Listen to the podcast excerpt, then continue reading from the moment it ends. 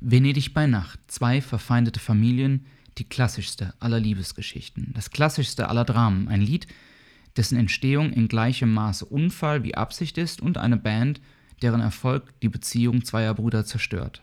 Alles das und noch ein kleines bisschen mehr heute bei Better Than Books, die Songs meines Lebens.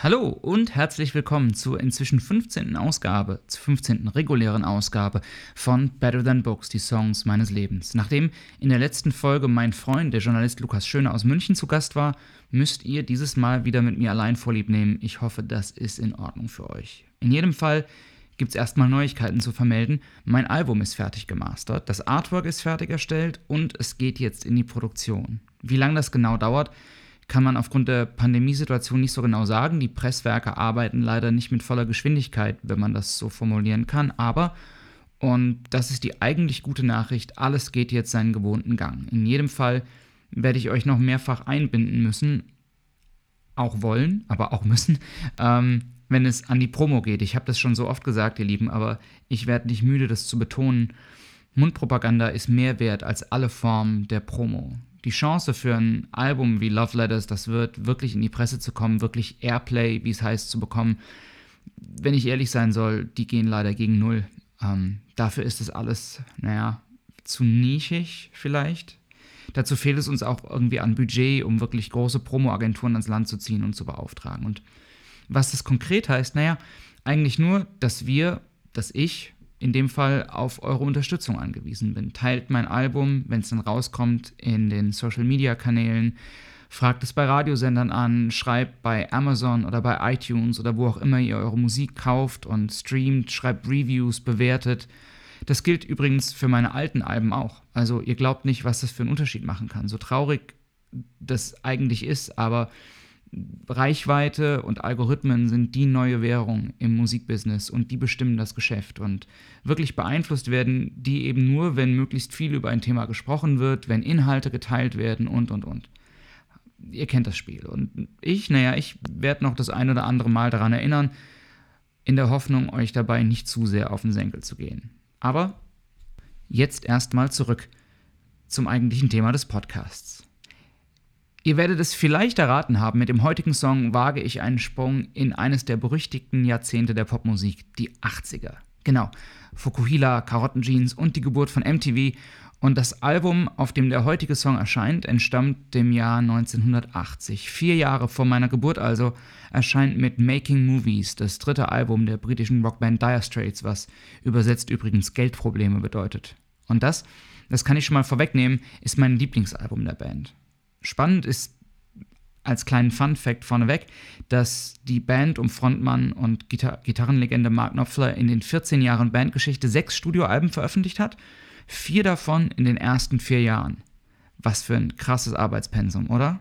Los ging es ähm, 1978 mit dem self-titled Debütalbum Dire Straits, auf dem unter anderem der Jahrhundertsong Sultans of Swing zu hören ist, der nicht nur die Band, sondern auch Mark Knopfler selbst in den Olymp der Gitarrenmusik hieft und dann nur ein Jahr später Communique und dann im dritten Jahr ihres Wirkens, wenn man so will, Making Movies.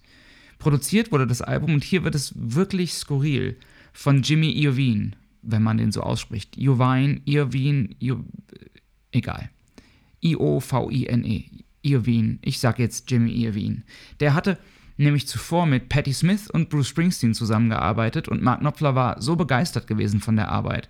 Der hatte Because the Night ein Song, den übrigens Bruce Springsteen geschrieben und Patti Smith dann zuerst aufgenommen hat, produziert. Ähm, Born to Run, das Album von Bruce Springsteen, genauso wie Darkness on the Edge of Town. Was daran so skurril ist, ganz einfach. In allen Fällen handelt es sich um das dritte Album des jeweiligen Künstlers. Eigentlich sagt man ja, dass das zweite Album einer Band, insbesondere dann, wenn das erste erfolgreich war, die große Herausforderung darstellt, weil plötzlich die Erwartungen groß sind, vielleicht sogar unerfüllbar groß. Da wird dann ein gutes Album plötzlich zur medialen Enttäuschung.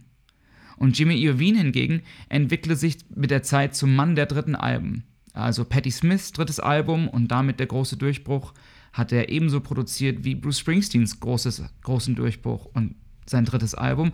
Und auch bei Tom Pettys drittem Album, Damn the Torpedoes, was wiederum Tom Pettys großer Durchbruch war, war Jimmy Iovine federführend beteiligt und jetzt eben auch bei den Dire Straits. Und mehr noch, gerade Springsteens erdiger Bandsound hat es Mark Knopfler angetan. Und er war so begeistert, dass er beschlossen hat, mit Roy Bitton, Spitzname der Professor, den Pianisten der E Street Band von Bruce Springsteen für das Recording zu verpflichten. Ähm, Roy Bitton hat übrigens später auch bei den großen Meatloaf-Hits Bad Out of Hell und so weiter das Klavier eingespielt. Und wer genau hinhört, entdeckt Parallelen im Klavierspiel, weil Roy Bitton schon ziemlich unverwechselbar und ziemlich, naja, charismatisch Klavier spielt. Aber, ihr habt richtig gehört, Mark Knopfler hat entschieden. Und hier fangen sie dann wohl an, die Bandprobleme. Im August 1980, gegen Ende der Aufnahmen, zerbricht nämlich die Harmonie bei den Dire Straits, die schon ganz schön lange, ganz schön fragil war. Und jetzt endet sie eben endgültig. Die Dire Straits, das waren zu dem Zeitpunkt die Brüder Mark und David Knopfler, der eine Sänger und Leadgitarrist, der andere Rhythmusgitarrist, dazu der Bassist John Ilsley und der Schlagzeuger Pick Withers. Aber ich habe es euch schon erzählt, Making Movies ist das dritte Album der Band innerhalb von drei Jahren. Nach zwei Jahren mit so vielen Aufnahmen und mit ganz erschöpfenden, ausufernden Touren war von der Bruderliebe zwischen Mark und David nur noch wirklich wenig zu spüren. Woran es genau gelegen hat, darüber wird bis heute der Mantel des Schweigens gehüllt, jedoch ist das Band auch mehr als 40 Jahre später immer noch zerschnitten. Mark Knopfler veranlasste sogar dass alle Gitarrenparts seines Bruders, die er schon eingespielt hatte für Making Movies, komplett gelöscht werden und hat sie neu aufgenommen. Und zudem veranlasst er, dass sein Bruder aus allen Credits gestrichen wird für das Album. Und ganz egal, wie hart das klingt, muss man im Hinterkopf wohl auch immer behalten, wahrscheinlich gehören irgendwie zwei dazu. Hal Linz wird dann 1980 der Ersatz für David Knopfler an der Rhythmusgitarre und die Band wächst in den kommenden Jahren. Weitere Musiker kommen dazu, unter anderem Guy Fletcher an den Keyboards und Saxophonisten und und und.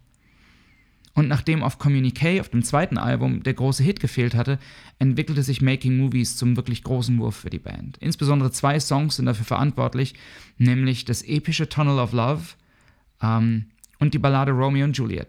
Track 1 und 2 auf dem Album mit dem Cover, das man zu der Zeit in keinem Musikladen übersehen konnte. Es ist nämlich einfach knallrot. Und oben steht in winzig kleiner weißer Schrift Dire Straits, Making Movies. Der Rolling Stone wählt es später sogar auf Platz 52 der besten Alben der 80er Jahre. Romeo und Juliet also, das ist der Song, um den es heute geht. Die Geschichte kennt wohl jeder. Ein junges Liebespaar, das zwei verfeindeten Familien entspringt. Eine Liebe, die nicht sein kann, die nicht sein darf. Sie endet für beide tödlich die Mutter aller Tragödien eben, William Shakespeare, hat die 19, äh, 1900, sag ich, 1562 erdacht und geschrieben. Und naja, kaum ein anderes literarisches Werk ist so ins kollektive Gedächtnis eingebrannt. Wenn der Volks, wen der Volksmund als äh, Romeo bezeichnet, der ist ganz klar verliebt. Meistens tragisch. Und wer eine andere Person als seine Julia bezeichnet, die heißt entweder Julia oder, naja, ihr wisst, was ich meine. Und die vielleicht berühmteste Stelle aus Shakespeares Stück, ähm, Akt 2, Szene 2 für die Anglisten unter euch, ist die sogenannte Balcony Scene. Es ist Nacht, Romeo schleicht sich an Julias Fenster, imitiert ein Vogelgeräusch, eine Nachtigall übrigens, keine Lerche. Und die Szene ist wohl deswegen auch so berühmt, weil, naja, sie den Kampf der Liebenden versinnbildlicht, ihre Entschlossenheit, wir gegen die Welt, wir gegen alle Widerstände und so weiter. Und hier steigt Mark Knopfler ein. Das Intro von Romeo und Juliet allein ist schon legendär. Eingespielt hat er das auf einer National-Gitarre. Das ist eine ganz aus Metall bestehende Resonator-Gitarre, die in Open F gestimmt ist für die Nerds unter euch. Mark Knopfler erzählt immer die Geschichte, dass er eigentlich nur mit dem neuen Tuning rumprobiert hat und dass er Akkorde finden wollte und daraus entsteht dann als Unfall, wenn man so will, das Intro, das so bekannt ist wie der Song selbst. A love struck Romeo sang the streets a serenade. Laying everybody low with a love song that he made, he finds a streetlight, he steps out of the shade, and he says something like, You and me, babe. How about it? Ein verliebter Romeo singt der Straße eine Serenade. Er kriegt sie alle rum mit diesem Lied, das er geschrieben hat. Er sucht sich eine Straßenlaterne, er tritt aus dem Schatten ins Licht und sagt sowas wie: Hey, wir zwei? Na, wie wär's mit uns? Eine ziemlich miese Anmache, oder? Ist Romeo etwa gar nicht der große Romeo? Der Herzensbrecher, der Casanova, sondern irgendwie, naja, eher ein Loser, der sich mit mäßigen Anmachsprüchen zu helfen versucht und überhaupt unter der Straßenlaterne. Das ist alles ein wenig, naja, minimalistisch vielleicht, so ganz positiv ausgedrückt. Und was ist überhaupt mit Julia? Die tritt dann auf, wenn auch nur ein einziges Mal im Lied. Sie erschreckt sich, ist sie vielleicht sogar ein wenig sauer? Mensch, Romeo, sagt sie vorwurfsvoll, ich hätte fast einen Herzinfarkt gekriegt. Er steht unter ihrem Fenster und sie beginnt zu singen, fast ein wenig sarkastisch, dass ihr Freund oder Ex-Freund zurück ist. Na, da ist er wieder. Yippie. Und sie mahnt, Romeo, du solltest gar nicht hier sein. Einfach so Menschen anzusingen, zu belästigen. Aber ach, sie seufzt, ach, da ist einfach nichts, was du tun kannst. Wenn Romeo also wirklich ein Loser ist, dann liegt hier der Verdacht nahe, Juliet könnte wirklich bitchy sein. Wie auch immer, so früh im Song sind auf alle Fälle bereits jetzt ihre letzten Worte die von Zurückweisung. Versuch's erst gar nicht mehr, ist ihre zentrale Botschaft, schaffst du nicht. Dann der Refrain, in dem Romeo sein Herz ganz, ganz weit aufmacht. Juliet says, Hey, it's Romeo, you nearly give me a heart attack. He's underneath the window and she's singing, Hayla, my boyfriend's back. You shouldn't come around here singing up at people like that. Anyway, what you gonna do about it? And Juliet, the dice was loaded from the start, and I bet and you exploded into my heart, and I forget, I forget the movie song. When you gonna realize it was just that the time was wrong? Oh, Juliet. Ach, Julia, die Chancen standen von Anfang an schlecht für uns. Und ich? Ich habe trotzdem auf uns gewettet, weil, weil du mein Herz einfach zum Explodieren bringst. Doch ich hab's versaut, Julia. Ich weiß nicht mehr, wie dieses Lied aus diesem Film ging. Vielleicht musst du einfach akzeptieren, dass wir die richtigen Menschen zur falschen Zeit waren. Romeo verleugnet seine Chancenlosigkeit so ein bisschen. Ist alles halt nur Timing. Eigentlich sind wir perfekt füreinander, aber das, was Julia da übrigens singt, Hayla, My Boyfriend's Back, ist eine wundervolle Referenz an das Musical West Side Story. Ebenfalls übrigens eine Reinkarnation des ähm, Shakespeare-Stücks. Aber hier ist der große Unterschied. Romeo und Julia sind beim Mark Knopfler eben nicht beide verliebt. Julia ist genervt und Romeo, tja, der scheint zu realisieren, dass es nichts wird mit den zwei. Er zweifelt, er zaudert, er hadert mit dem Schicksal.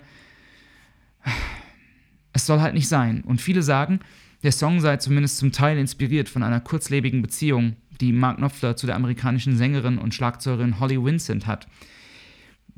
Ihr Erfolg hatte sich so ein bisschen in Grenzen gehalten, während die Dire Straits quasi über Nacht zu Weltstars wurden. Und vielleicht erklärt das auch so ein bisschen die zweite Strophe. I dreamed your dream for you, and now your dream is real. How can you look at me as if I was just another one of your deals? Süße, ich habe deinen Traum für dich gelebt. Also, hey, ich bin der, ich bin der mit der Karriere. Denn jetzt ist er wahr geworden und du schaust mich an, als sei ich nur so ein, so ein armer kleiner Verehrer, als sei ich nur ein Job gewesen? Hier wird endgültig klar, Romeo leidet unter Zurückweisung, leidet unter der Zurückweisung. Ein Seitenhieb an die Schlagzeugerin Holly Vincent, die mit vielen Bands auf Tour ging, vielleicht sogar der Vorwurf, sie habe Mark Knopfler nur benutzen oder ausnutzen wollen. When you can fall for chains of silver, you can fall for chains of gold. You can fall for pretty strangers and the promises they hold. You promised me everything. You promised me thick and thin, yeah.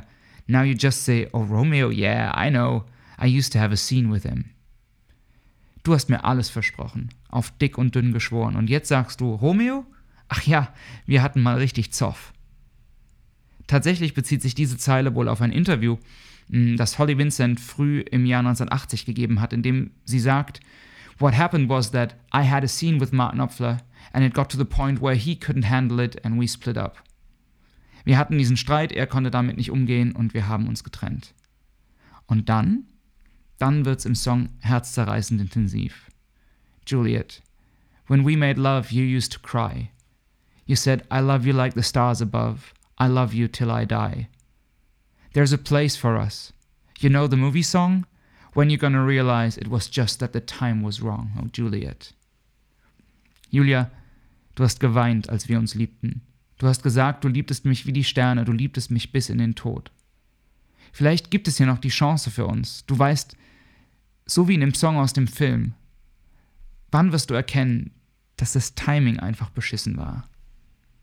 Dieser Movie-Song, den Romeo dem ersten Refrain vergisst und an den er sich jetzt im zweiten Refrain wieder erinnert, ist übrigens eine weitere clevere Referenz an die West Side Story und zwar an den Song Somewhere aus der West Side Story. Und in dem heißt es: There's a place for us, somewhere a place for us, peace and quiet and open air wait for us somewhere. There is a time for us, someday there'll be a time for us. Time together with time to spare, time to learn, time to care.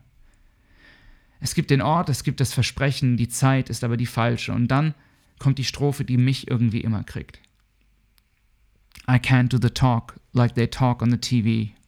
And I can't do a love song like the way it's meant to be. I can't do everything, but I'll do anything for you. I can't do anything except be in love with you. And all I do is miss you and the way we used to be. All I do is keep the beat, I keep bad company. All I do is kiss you through the bars of a rhyme. Juliet, I'll do the stars with you anytime. Eigentlich, eigentlich spricht hier die gedichtgewordene Selbstverachtung und Geringschätzung. Ich kann nicht so reden wie die Leute im Fernsehen, so geschliffen. Mark Knopfler kommt aus, naja, nennen wir es rustikalen Verhältnissen. Er ist in Glasgow und in Newcastle aufgewachsen, im rauen britischen Norden eben. Ich kann keinen Love-Song singen, so wie man es vielleicht erwartet. Ich kann das alles nicht, aber ja, ich würde trotzdem alles für dich tun. Und ich kann nichts anderes tun, als dich zu lieben.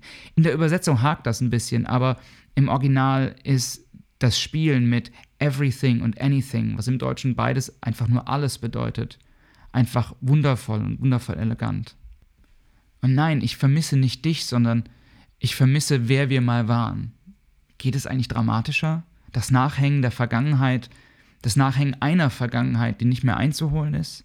Ich vermisse nicht dich, sondern ich vermisse uns im Zustand von vor x Jahren. Eigentlich fasst, hier, fasst er hier den Song nochmal zusammen und damit irgendwie auch, naja, jede gescheiterte Beziehung ever. So. Der verletzte, trauernde Romeo, die Intensität des Verlassenswerden in Kombination mit dem Wissen, selbst nicht unschuldig zu sein. Aber eben auch die herzzerreißende Ehrlichkeit und Offenheit. Wie sagte doch Paul Simon? Losing love is like a window in your heart. Everybody feels you're blown apart. Everybody feels the wind blow. Man könnte das ja fast chirurgisch nennen. Liebe zu verlieren ist wie ein Fenster im Herzen zu tragen. Jeder sieht, dass der Wind hindurchbläst, jeder kann den Wind spüren. Und dann kommt nochmal der Refrain und die erste Strophe wird wiederholt, nur diesmal endet sie nicht, sondern das murmelt so aus. Er murmelt und murmelt seine Hoffnung in sich rein. You and me, babe. How about it? You and me, babe. How about it? Komm schon. Als versucht er sich selbst zu überzeugen. Na, wie wär's mit uns? Ach, komm schon. Ah. So ein bisschen auch so mantraartig, als ob er sich selbst versucht, Selbstbewusstsein einzuhauchen. Als versucht er sich zu überzeugen, dass es noch Aussicht auf Erfolg gibt. Und trotzdem verbleibt er am Ende der erfolglose Heros des Songs und singt aus dem Dunkel weiter Straßenlaternen an. Was ist also Romeo und Juliet? Ein Love Song like it's meant to be? Nee, auf keinen Fall. Eher der Versuch, über die Musik zu verarbeiten. Es gibt ja viele, die behaupten, und ich gehöre übrigens auch dazu, dass Musik gelebte Therapie ist. Und Leugnen ist ohnehin in aller Regel Teil der ersten Stufe des Zehn-Stufen-Modells des Trauerns. Schock, Leugnen, Schmerz. Erst später kommt sowas wie Wut und Schuldbewusstsein, Schuldeingeständnis hinzu. Auf jeden Fall wurde Romeo und Juliet zu einem der erfolgreichsten Songs, zu einer der erfolgreichsten Singles der Dire Straits. Es erreichte in England und Italien Platin-Status und das dazugehörige Album Making Movies verkaufte sich weltweit mehrere Millionen Male. Und selbst das sollte dann nur ein kleiner Vorgeschmack auf Brothers in Arms sein, das fünfte Album der Band, das ab 1985 mehr als 30 Millionen Mal über die Theke gehen sollte. Letztlich bleibt für die Gitarren-Nerds noch zu sagen, dass Mark Knopflers National-Gitarre, also diese Resonator-Gitarre aus dem Intro mit der er den Song begleitet, selbst als Modell lange Zeit in der Nische der Versenkung verschwunden war, bis sie auf eben jenem Brothers in Arms Album aufs Cover gepackt worden ist und seitdem ein ziemlich gesuchtes Sammlerstück ist. Tja, so funktioniert eben Product Placement. Wie findet ihr denn die Dire Straits? Habt ihr einen Lieblingssong? Ich muss jetzt so kurz vor Schluss aber auch nochmal persönlich werden. Ich will ja schließlich nicht nur über Songs reden, sondern auch, was die Songs mit mir machen. Und es gibt sicherlich viele Gitarristen, die ich bewundere. Um, ähm, Jimmy Page von Led Zeppelin, Eric Clapton, Mike Campbell von Tom Petty and the Heartbreakers. Aber beeinflusst hat mich wohl keiner so sehr wie Mark Knopfler. Auch weil wohl keiner in der Lage ist, so unglaublich songdienlich und geschmackvolle Riffs zu spielen. Ich hatte das Glück, Mark Knopfler mehrfach live zu sehen und enttäuscht hat er mich nie. Was ich aber auch untrennbar mit ihm verbinde, ist eine kleine Episode mit einer Ex-Freundin von mir und an der Stelle muss ich ein bisschen aus dem Nähkästchen plaudern und hoffen, dass mir besagte Dame das nicht übel nimmt. Ist auch schon lange her. Der habe ich nämlich Mark Knopfler vorgespielt. Sie kannte den nicht. Ich weiß noch, wir saßen im Auto und ihr kennt das Gefühl, oder? Ihr wisst, worauf ich hinaus will. Wenn ihr einem der wichtigsten Menschen in eurem Leben einen Song vorspielt, der euch wirklich viel bedeutet, so die Nervosität, während der Song läuft. Also ich fühle immer einen gewissen, ich bin fast geneigt, das Stolz zu nennen, während dieser Song läuft. Stolz gepaart mit Nervosität und dann, dann ist der Song rum und für ein paar Sekunden ist er dann Stille. Einfach, weil man sich auch nicht wirklich zu fragen traut. So, und? Wie findest du es? Und man traut sich das nicht, weil man die Sorge hat, dass der Angebeteten genau das, was einem selbst so viel bedeutet, so gar nichts gibt. Das kann dann schon sowas wie der erste kleine Riss in einer frischen Beziehung sein. In meinem Fall wollte ich sie unbedingt davon überzeugen, mit mir zum Konzert zu kommen. Mark Knopfler würde drei, vier Wochen später in Frankfurt in der Festhalle spielen. Ich spielte also zwei Songs vor Sultans of Swing und Romeo und Juliet, beide nicht in der Studioversion, sondern in der ganz grandiosen Live-Version ähm, vom Alchemy-Album, einem Doppelalbum, auf dem Mark Knopfler sicherlich am Höhepunkt seines künstlerischen Schaffens ist. Das ist das Album mit den epischen Gitarrensoli. Und die Songs sind vorbei und wir fahren über so eine Ringautobahn an Mainz vorbei und außer den vorbeiblasenden Autos hört man nichts. Da ist dann diese Stille und dann sagt sie, tja, fängt der eigentlich irgendwann nochmal an zu singen? Oder raunst er die ganze Zeit so unmotiviert ins Mikro? Und in Retrospektive bin ich mir sicher sagen zu können, dass ich es da hätte wissen müssen, dass es mit uns beiden nichts werden kann. Zum Konzert bin ich dann alleine gegangen und Mark Knopfler hat mir am Ende seines Sets einen Song gewidmet, aber das, das ist eine Geschichte für einen anderen Tag ganz fest versprochen. In der nächsten Folge, da dürft ihr gespannt sein, habe ich nämlich wieder einen Gast eingeladen. Wer das ist und worüber wir da reden, ist noch streng geheim. Sicher ist nur, wir tauchen noch tiefer ein in die 80er. Bis dahin bleibt mir nur zu sagen, vielen Dank fürs Hören. Wie immer, ich freue mich über Kommentare, über Abos, über Feedback, über Likes, über was auch immer. Schreibt mir, denkt daran, euch ein paar Interviewfragen auszudenken. Noch ein paar Tage habt ihr Zeit. Und wenn ihr richtig Bock habt, den Podcast und meine Musik finanziell mit einem kleinen Obolus zu unterstützen, dann könnt ihr das via Patreon ab einem Euro pro Monat tun. Dazu geht ihr einfach auf www.patreon.com slash dearjohnallen und los geht's. Ihr bekommt dafür wieder mal äh, immer mal wieder ein paar kleine Goodies, zum Beispiel Demo-Versionen von neuen Songs oder auch Coverversionen zu den Songs aus diesem Podcast. Ähm, in diesem Monat zum Beispiel meine Version von Romeo und Juliet von den Dire Straits. Es lohnt sich also. So, und jetzt mache ich zwei Schritte nach hinten, nehme mir meine Shakespeare-Ausgabe aus dem Regal und schaue nochmal nach, ob es vielleicht doch nicht die Nachtigall war und doch die Lerche. Egal. Macht's gut, ihr Lieben. Bleibt gesund, bleibt anständig. Bis bald. Und äh, ja, ciao.